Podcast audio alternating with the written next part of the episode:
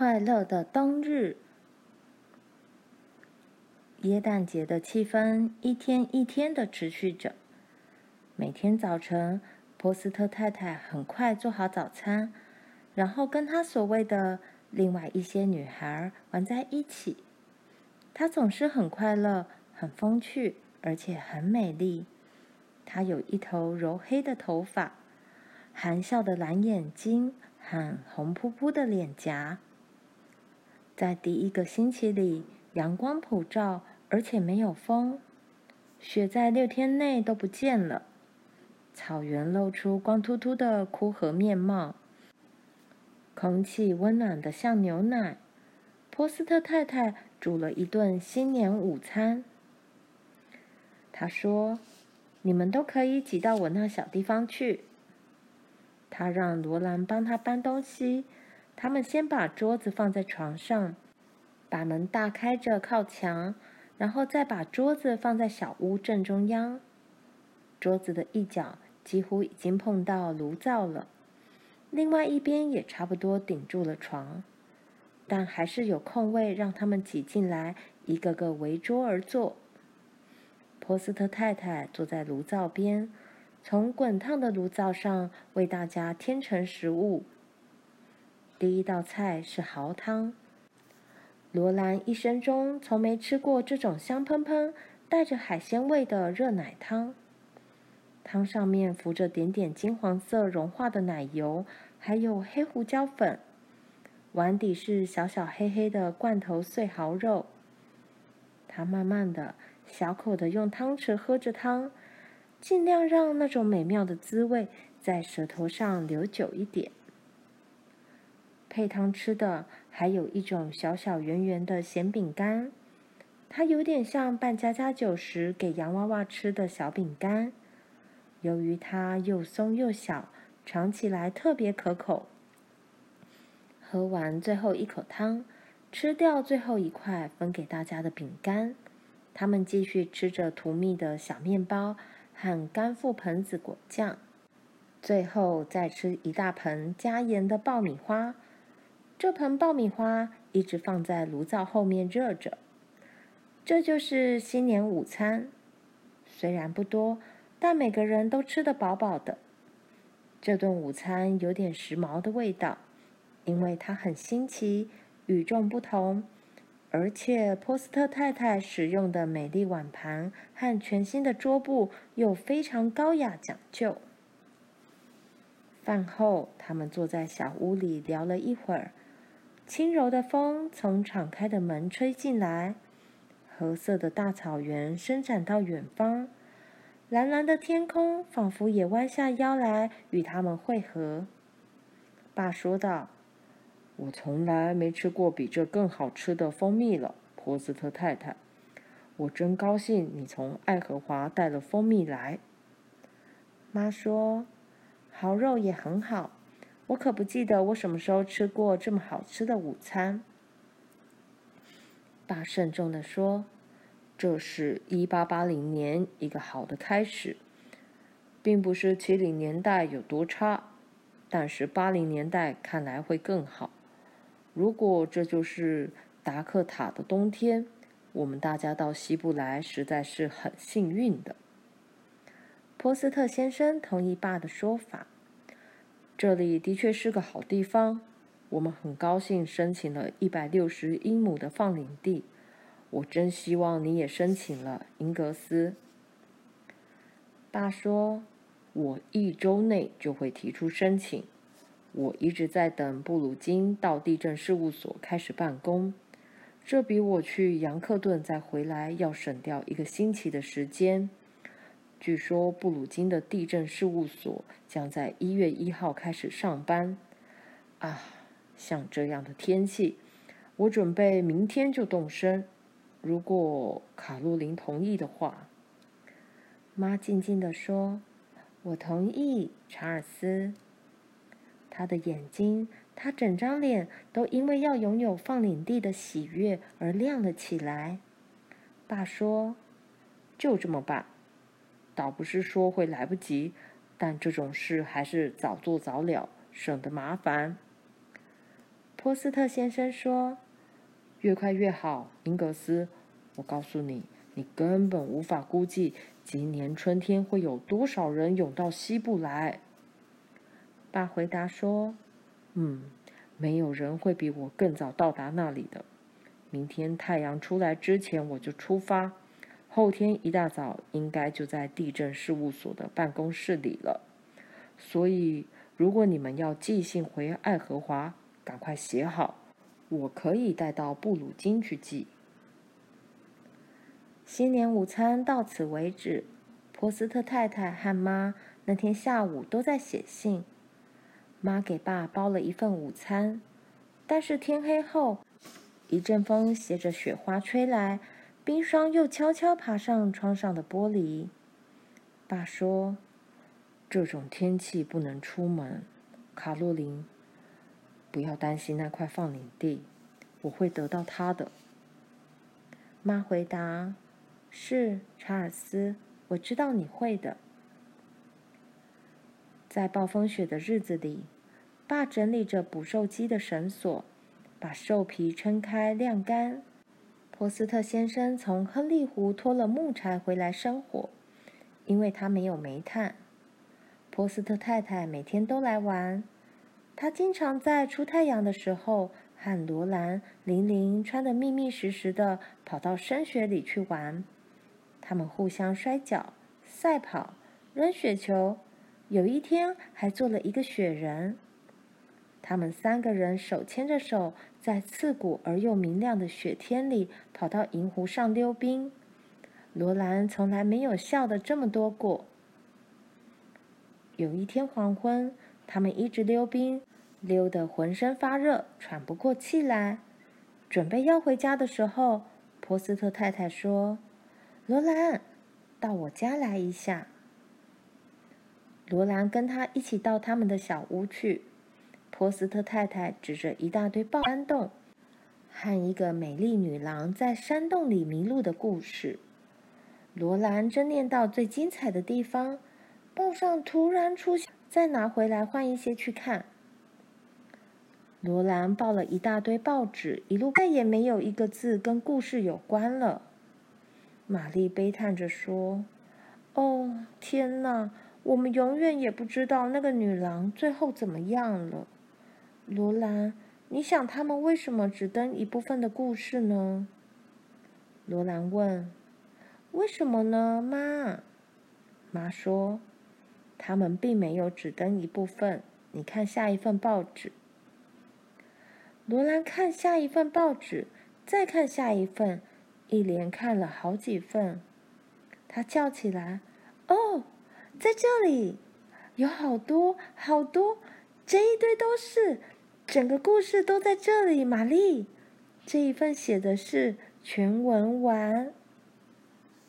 妈说，这是一篇连载故事。罗兰和玛丽以前从没有听过连载故事，但是妈知道。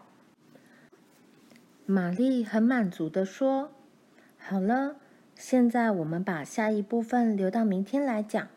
我们一天念一部分，这样可以让故事讲得久一些。妈说：“这才是我聪明的孩子。”因此，罗兰没有说他希望故事念得越快越好。他小心地收好报纸。此后，他每天只念一部分的故事，而大家在第二天之前。都不知道那个美丽的女郎究竟怎么样了。在暴风雪的日子里，波斯特太太会把她要缝要织的衣物拿过来。这些日子也变成了她念故事和聊天的舒服日子。有一天，波斯特太太跟他们谈到放摆饰用的格架。她说，在爱荷华，每个人都会做格架。他可以教他们怎么做格架。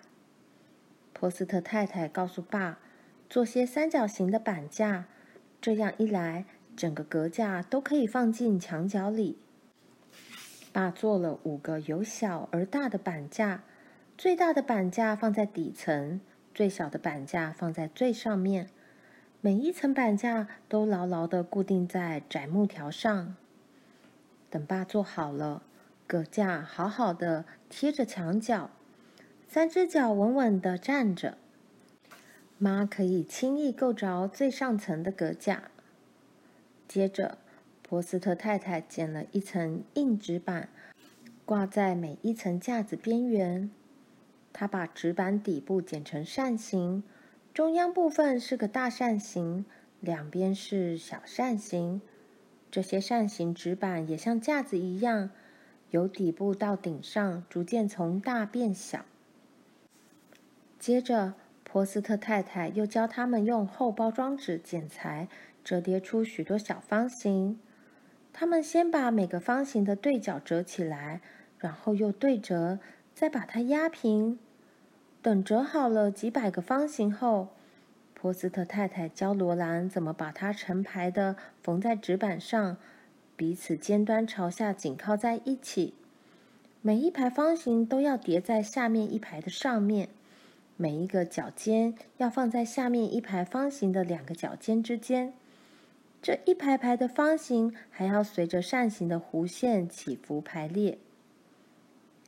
他们一面在温暖舒适的屋子里做隔架，一面讲故事、唱歌和聊天。妈和波斯特太太谈的多半是放领地的事。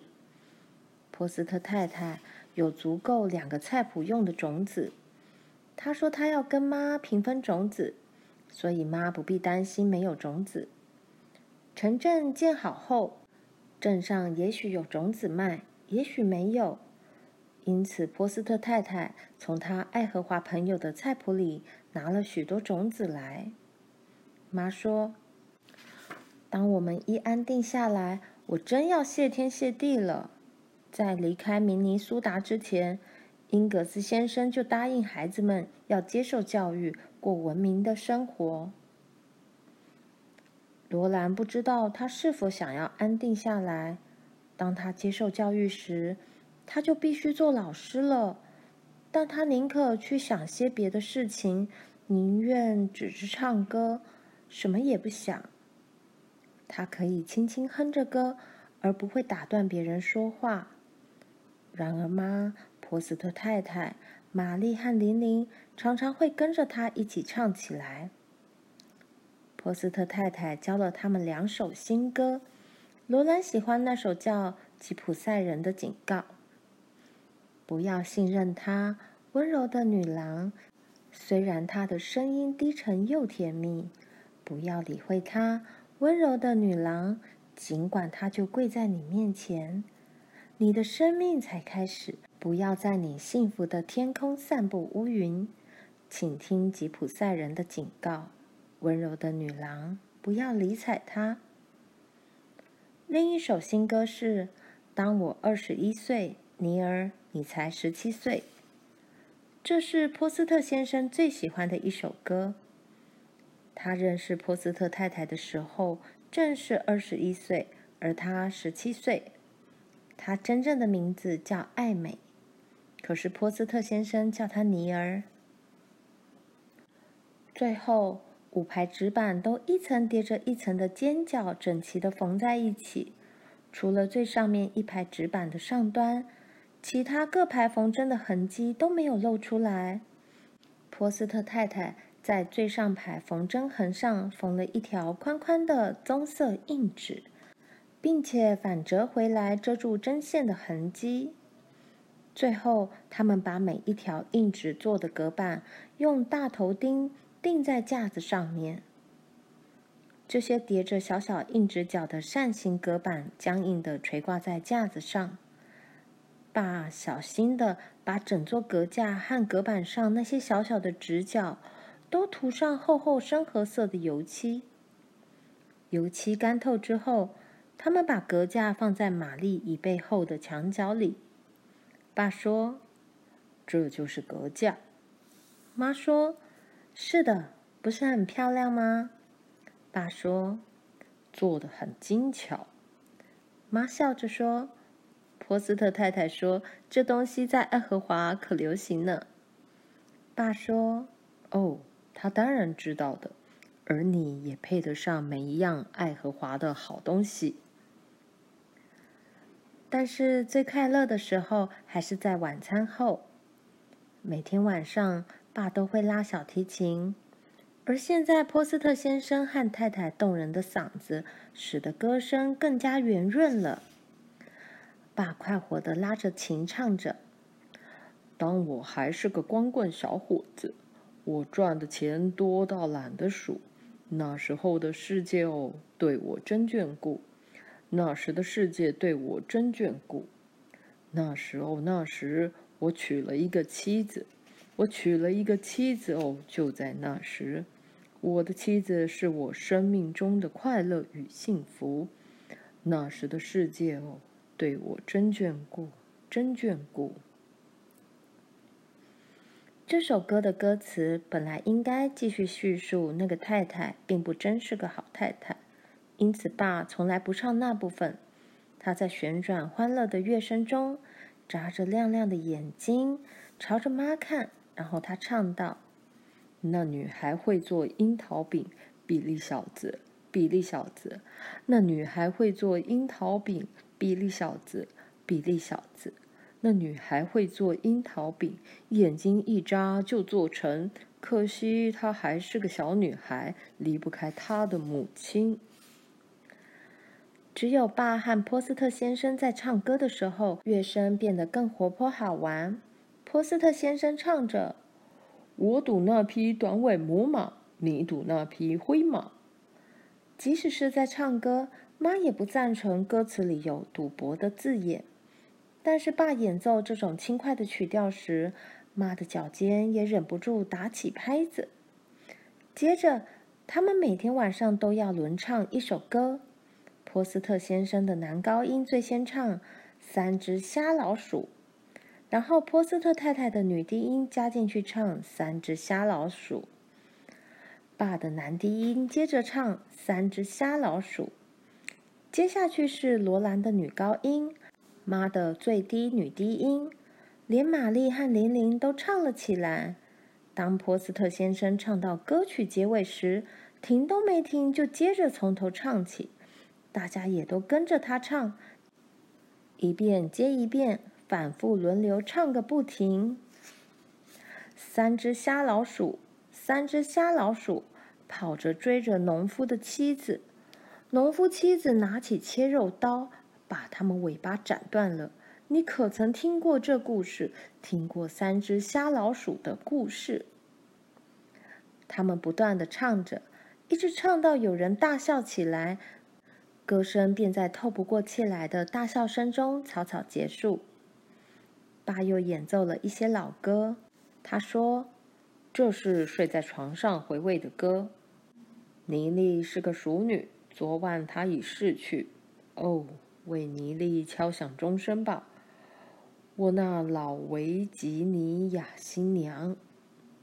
他们接着又唱：“哦，你可还记得甜蜜的爱丽丝？甜蜜的爱丽丝有双褐色的眼睛，当你对她微笑，她高兴的哭泣；当你离她而去，她颤抖恐惧。”然后他们唱。常常在静静的夜里，在睡意困住我之前，甜蜜的往事闪着旧日光辉，将我团团围绕，围绕。罗兰从来没有这么快乐过。当他们唱着下面这首歌时，为了一些不知名的理由，他觉得特别快乐。邦尼东之山坡和河岸。你们为什么这样清新美丽？小小鸟哦，你们怎能歌唱，而我却忧心忡忡，如此颓丧？甜蜜的爱丽丝，甜蜜的爱丽丝有双褐色的眼睛。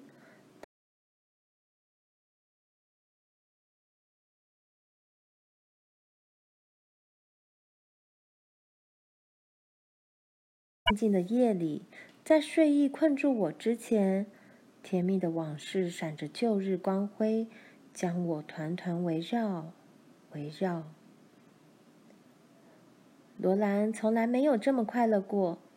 当他们唱着下面这首歌时，为了一些不知名的理由，他觉得特别快乐。邦尼东之山坡和河岸，你们为什么这样清新美丽？小小鸟哦，你们怎能歌唱，而我却忧心忡忡，如此颓丧？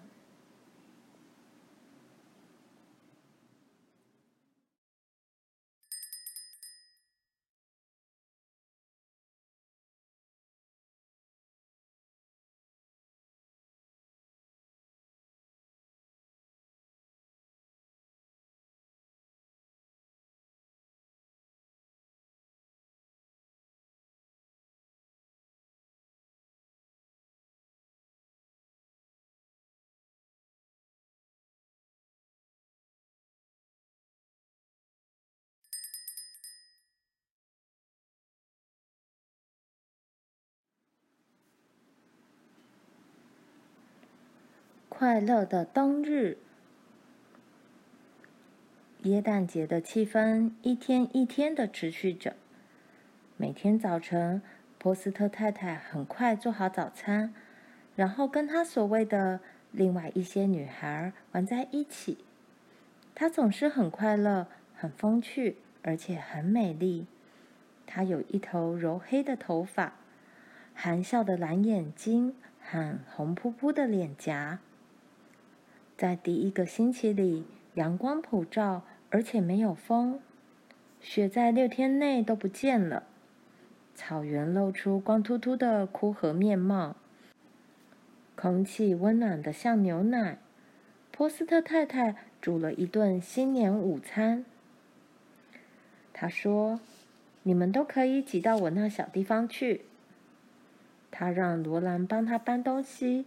他们先把桌子放在床上，把门大开着靠墙，然后再把桌子放在小屋正中央。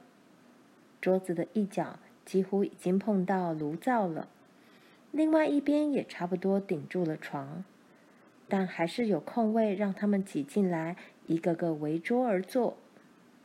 波斯特太太坐在炉灶边，从滚烫的炉灶上为大家添盛食物。第一道菜是蚝汤。罗兰一生中从没吃过这种香喷喷、带着海鲜味的热奶汤。汤上面浮着点点金黄色融化的奶油，还有黑胡椒粉。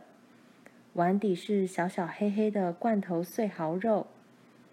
他慢慢的、小口的用汤匙喝着汤，尽量让那种美妙的滋味在舌头上留久一点。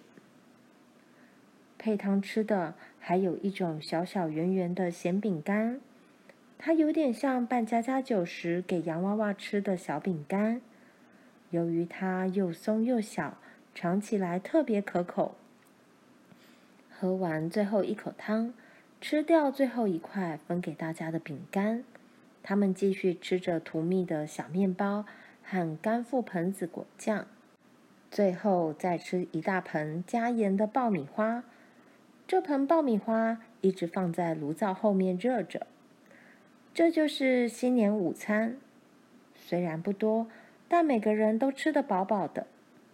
这顿午餐有点时髦的味道，因为它很新奇、与众不同，而且波斯特太太使用的美丽碗盘和全新的桌布又非常高雅讲究。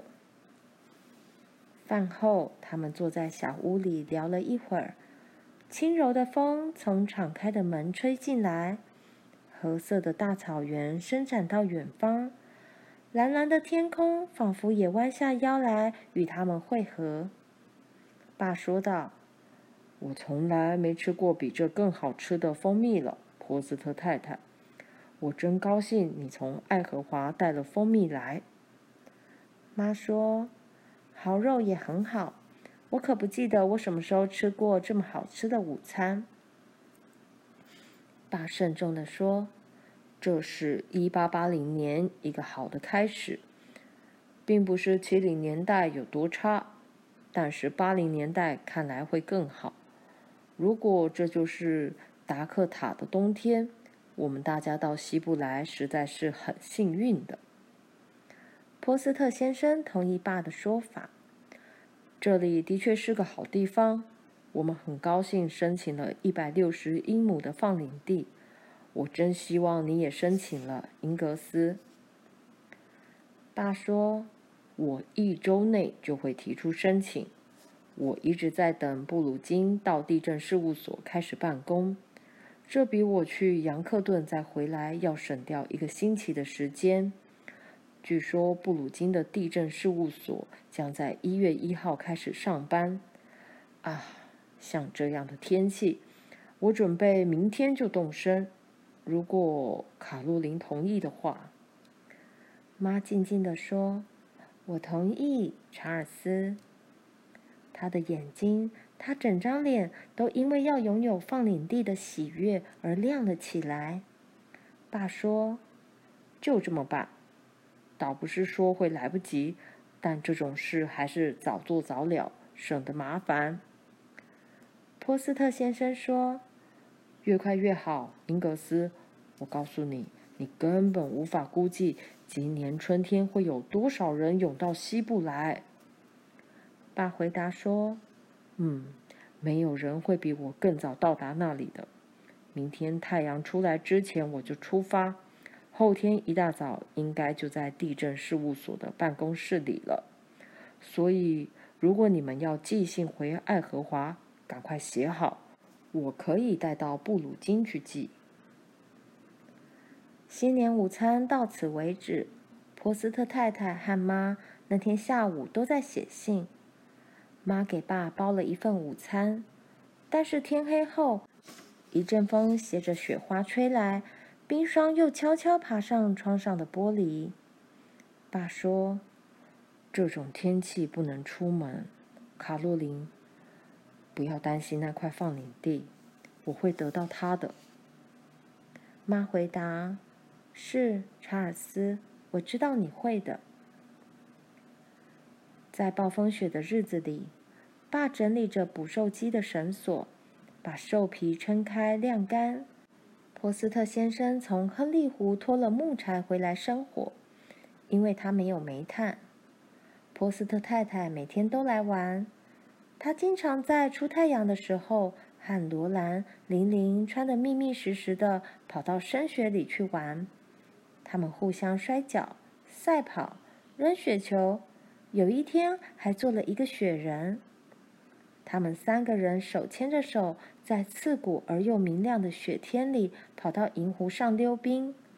罗兰从来没有笑得这么多过。有一天黄昏，他们一直溜冰。溜得浑身发热，喘不过气来，准备要回家的时候，波斯特太太说：“罗兰，到我家来一下。”罗兰跟他一起到他们的小屋去。波斯特太太指着一大堆报纸给他看，这些《纽约纪事报》是他从爱荷华带来的。他说：“尽量拿，你看完后再拿回来换一些去看。”罗兰抱了一大堆报纸，一路跑回家。他冲进屋里，把报纸放在玛丽腿上。他叫道：“瞧，玛丽，瞧我带了什么回来？故事，这些全是故事。”玛丽兴奋地说：“哦，快点，快把晚餐的工作做好，然后我们就可以看故事了。”可是妈却说。别管工作了，罗兰，念一个故事给我们听。因此，妈和玲玲准备晚餐的时候，罗兰念了一个很好听的故事给他们听。这是一个关于一些矮人、强盗居住的山洞，和一个美丽女郎在山洞里迷路的故事。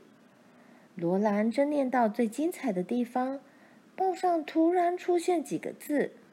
故事未完，下期续登。然后就再也没有一个字跟故事有关了。玛丽悲叹着说：“哦，天哪！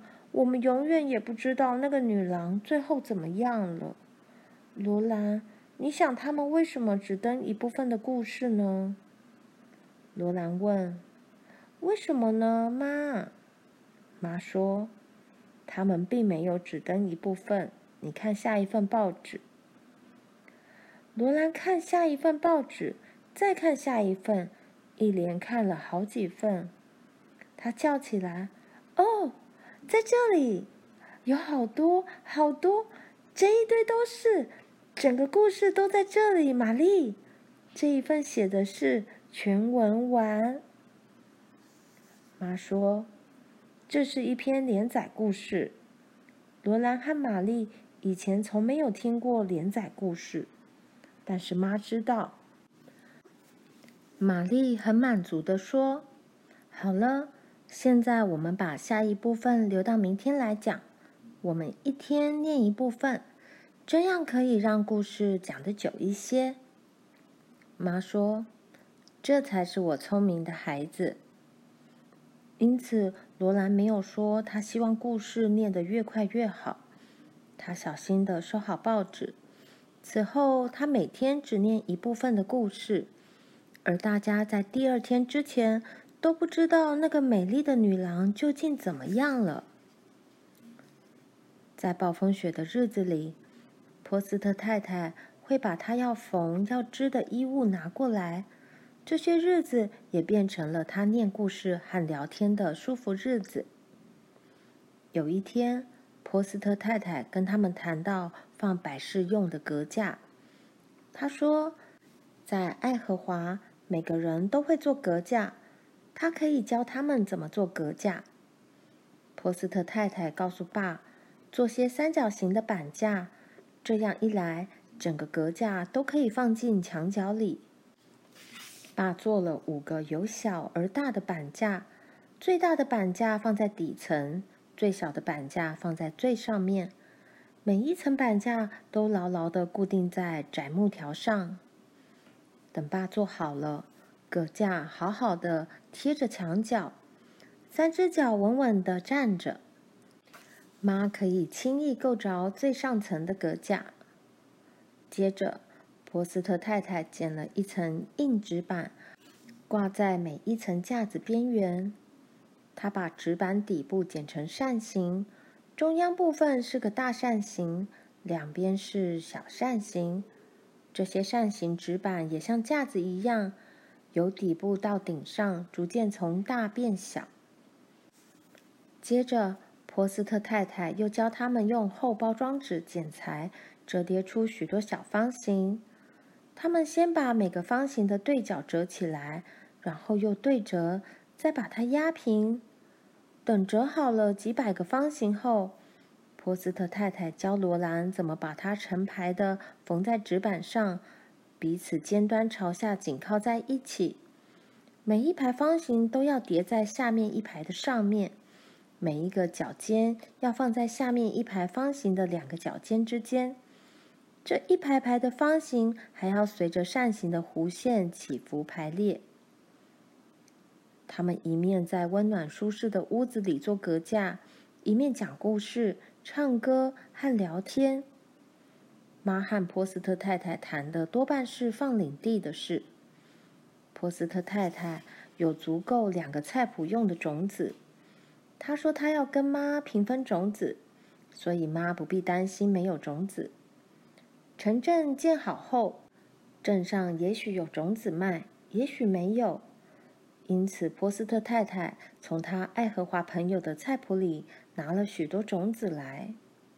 妈说：“当我们一安定下来，我真要谢天谢地了。在离开明尼苏达之前，英格斯先生就答应孩子们要接受教育，过文明的生活。”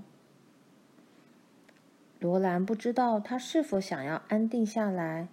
当他接受教育时，他就必须做老师了，但他宁可去想些别的事情，宁愿只是唱歌，什么也不想。他可以轻轻哼着歌，而不会打断别人说话。然而，妈、波斯特太太、玛丽和琳琳常常会跟着他一起唱起来。波斯特太太教了他们两首新歌，罗兰喜欢那首叫《吉普赛人的警告》。不要信任她，温柔的女郎。虽然她的声音低沉又甜蜜，不要理会她，温柔的女郎。尽管她就跪在你面前，你的生命才开始。不要在你幸福的天空散布乌云。请听吉普赛人的警告，温柔的女郎，不要理睬她。另一首新歌是：当我二十一岁，尼尔，你才十七岁。这是波斯特先生最喜欢的一首歌。他认识波斯特太太的时候，正是二十一岁，而他十七岁。他真正的名字叫艾美，可是波斯特先生叫他尼尔。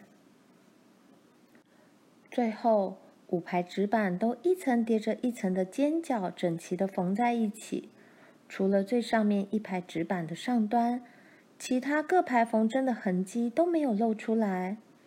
波斯特太太在最上排缝针痕上缝了一条宽宽的棕色硬纸，并且反折回来遮住针线的痕迹。最后，他们把每一条硬纸做的隔板用大头钉。钉在架子上面，这些叠着小小硬纸角的扇形隔板僵硬地垂挂在架子上。爸小心地把整座隔架和隔板上那些小小的直角都涂上厚厚深褐色的油漆。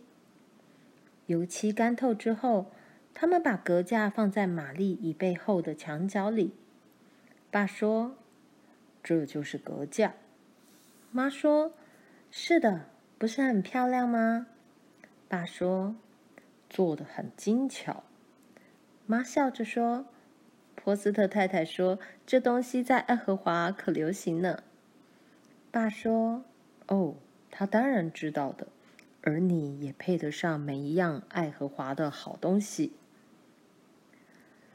但是最快乐的时候还是在晚餐后，每天晚上。爸都会拉小提琴，而现在波斯特先生和太太动人的嗓子使得歌声更加圆润了。爸快活地拉着琴唱着：“当我还是个光棍小伙子，我赚的钱多到懒得数。那时候的世界哦，对我真眷顾。那时的世界对我真眷顾。那时候，那时我娶了一个妻子。”我娶了一个妻子哦，就在那时，我的妻子是我生命中的快乐与幸福。那时的世界哦，对我真眷顾，真眷顾。这首歌的歌词本来应该继续叙述那个太太并不真是个好太太，因此爸从来不唱那部分。他在旋转欢乐的乐声中，眨着亮亮的眼睛，朝着妈看。然后他唱道：“那女孩会做樱桃饼，比利小子，比利小子。那女孩会做樱桃饼，比利小子，比利小子。那女孩会做樱桃饼，眼睛一眨就做成。可惜她还是个小女孩，离不开她的母亲。只有爸和波斯特先生在唱歌的时候，乐声变得更活泼好玩。”波斯特先生唱着：“我赌那匹短尾母马，你赌那匹灰马。”即使是在唱歌，妈也不赞成歌词里有赌博的字眼。但是爸演奏这种轻快的曲调时，妈的脚尖也忍不住打起拍子。接着，他们每天晚上都要轮唱一首歌。波斯特先生的男高音最先唱《三只瞎老鼠》。然后波斯特太太的女低音加进去唱《三只瞎老鼠》，爸的男低音接着唱《三只瞎老鼠》，接下去是罗兰的女高音，妈的最低女低音，连玛丽和琳琳都唱了起来。当波斯特先生唱到歌曲结尾时，停都没停，就接着从头唱起，大家也都跟着他唱，一遍接一遍。反复轮流唱个不停。三只瞎老鼠，三只瞎老鼠，跑着追着农夫的妻子。农夫妻子拿起切肉刀，把他们尾巴斩断了，你可曾听过这故事？听过三只瞎老鼠的故事？”他们不断地唱着，一直唱到有人大笑起来，歌声便在透不过气来的大笑声中草草结束。爸又演奏了一些老歌，他说：“这是睡在床上回味的歌。妮妮是个淑女，昨晚她已逝去。哦，为尼莉敲响钟声吧，我那老维吉尼亚新娘。”他们接着又唱：“哦，你可还记得甜蜜的爱丽丝？甜蜜的爱丽丝有双褐色的眼睛。当你对她微笑，她高兴地哭泣；当你离她而去，她颤抖恐惧。”然后他们唱：“常常在静静的夜里，在睡意困住我之前，甜蜜的往事闪着旧日光辉，将我团团围绕。”围绕。罗兰从来没有这么快乐过。当他们唱着下面这首歌时，为了一些不知名的理由，他觉得特别快乐。邦尼东之山坡和河岸，你们为什么这样清新美丽？小小鸟哦，你们怎能歌唱？而我却忧心忡忡，如此颓丧。